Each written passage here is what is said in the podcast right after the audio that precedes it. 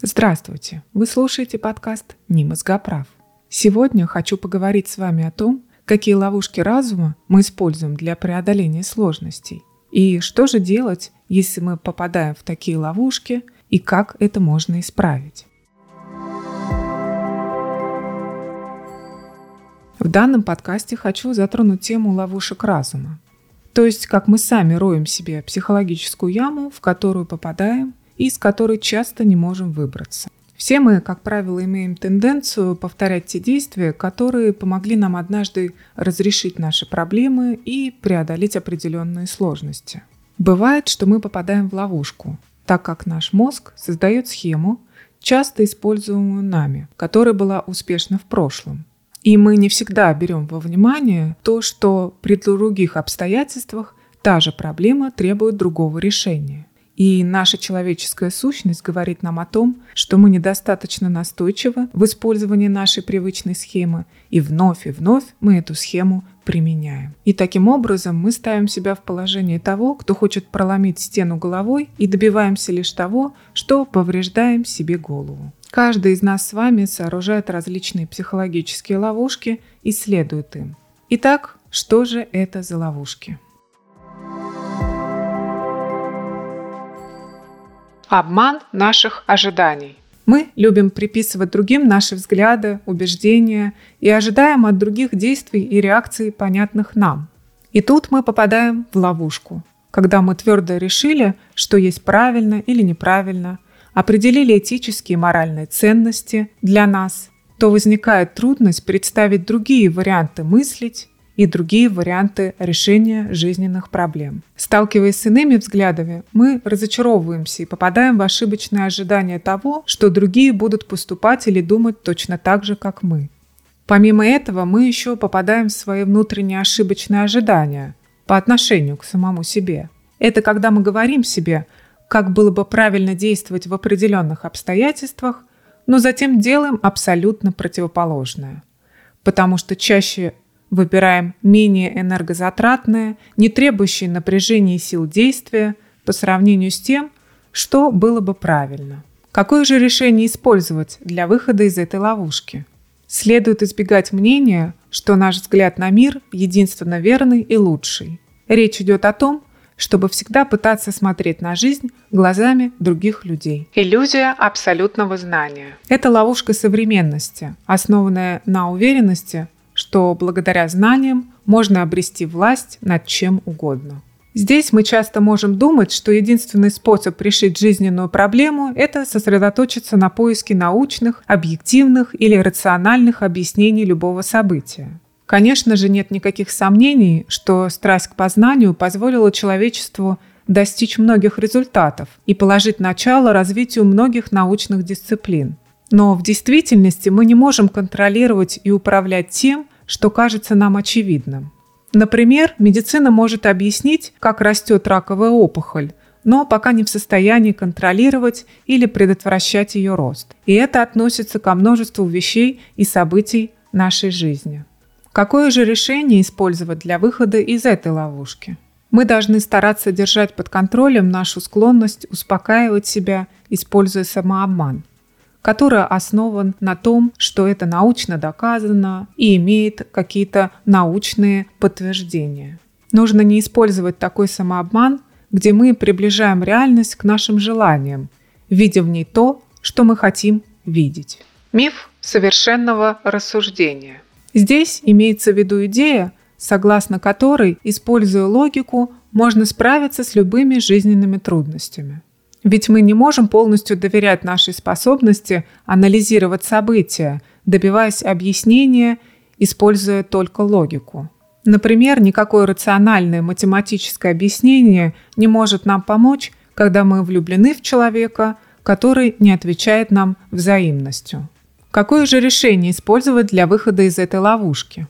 Все то, что мы создали в целях эффективного применения – должно использоваться только там, где это работает.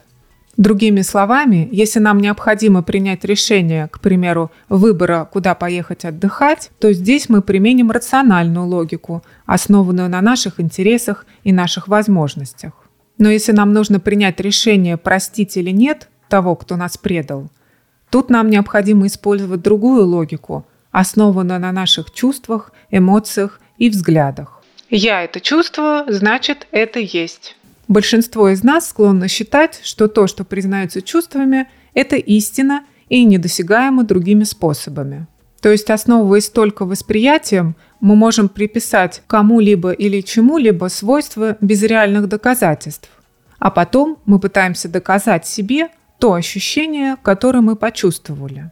Например, самообман того, что мы видим в любимом человеке, во многом то, что хотим видеть, и то, что ему приписываем.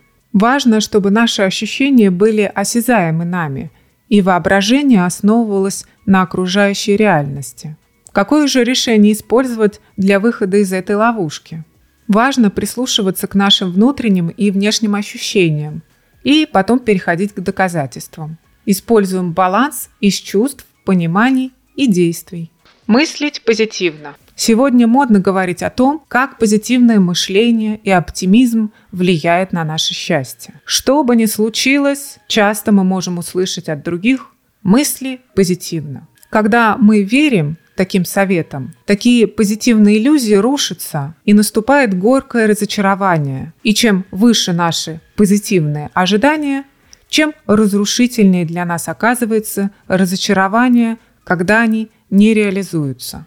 К примеру, когда нам грустно, мы стараемся думать позитивно, но в итоге мы становимся еще более подавленными. Почему это так? Потому что позитивное мышление – это осознанное действие, поэтому оно малоэффективно. Хороший пример – это эффект плацебо от применения лекарства или пустышек. Он достигается не через старание думать позитивно, а благодаря бессознательному, то есть пациент считает данный препарат лекарством, который вылечит его от болезни, даже если он применяет пустышку. Какое же решение использовать для выхода из этой ловушки?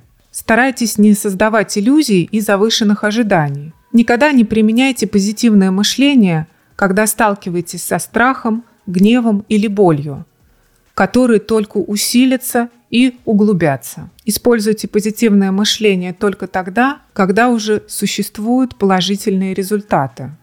Тогда уверенность в своих силах и способностях будет только повышаться. Логичность и согласованность любой ценой. Невозможно всегда следовать логично и согласованно в любой ситуации. Ведь мы часто колеблемся и бываем неуверены. Например, когда у нас возникают желания, захватившие нас, а потом – мы разочаровываемся от того, что получили от их исполнения. Здесь кажется все логично. Другой пример, когда мы гордимся нашими успехами и бываем повержены разочарованием от них. Мы бываем окрыленными от любви, но уничтожены отказом. Абсолютная согласованность и логичность принадлежит не миру людей, и это мы должны учитывать. Какое же решение использовать для выхода из этой ловушки? Мы должны научиться принимать как свою нелогичность и противоречивость, так и нелогичность и противоречивость других людей. Ведь одно и то же событие может вызвать у нас два противоречивых чувства. Это неизбежная черта наших отношений, как с самим собой, так и с другими и окружающим нас миром. Последняя ловушка называется переоценка или недооценка. Тут я имею в виду две стороны – мы переоцениваем тех людей, которых любим, и недооцениваем тех людей, которых не любим и отвергаем. Одну и ту же ситуацию мы рассматриваем по-разному и используем разные способы оценки, в зависимости от нашего отношения того, кого мы оцениваем. Например, мы говорим о том, кого презираем. Он преуспел, потому что ему помогли. Он был выскочкой и стукачом. И наоборот – когда мы кого-то ценим, мы скажем, он это заслужил, он добился этого сам, и его лишь подтолкнули. Мы бываем часто слепыми в отношении близких нам людей, которые мы проявляем в повседневной жизни. И наоборот, мы бываем жестокими и беспощадными в отношении тех, кто не похож на нас. Какое же решение использовать для выхода из этой ловушки? Нужно стараться сопоставлять наше мнение о близких нам людях с оценками других.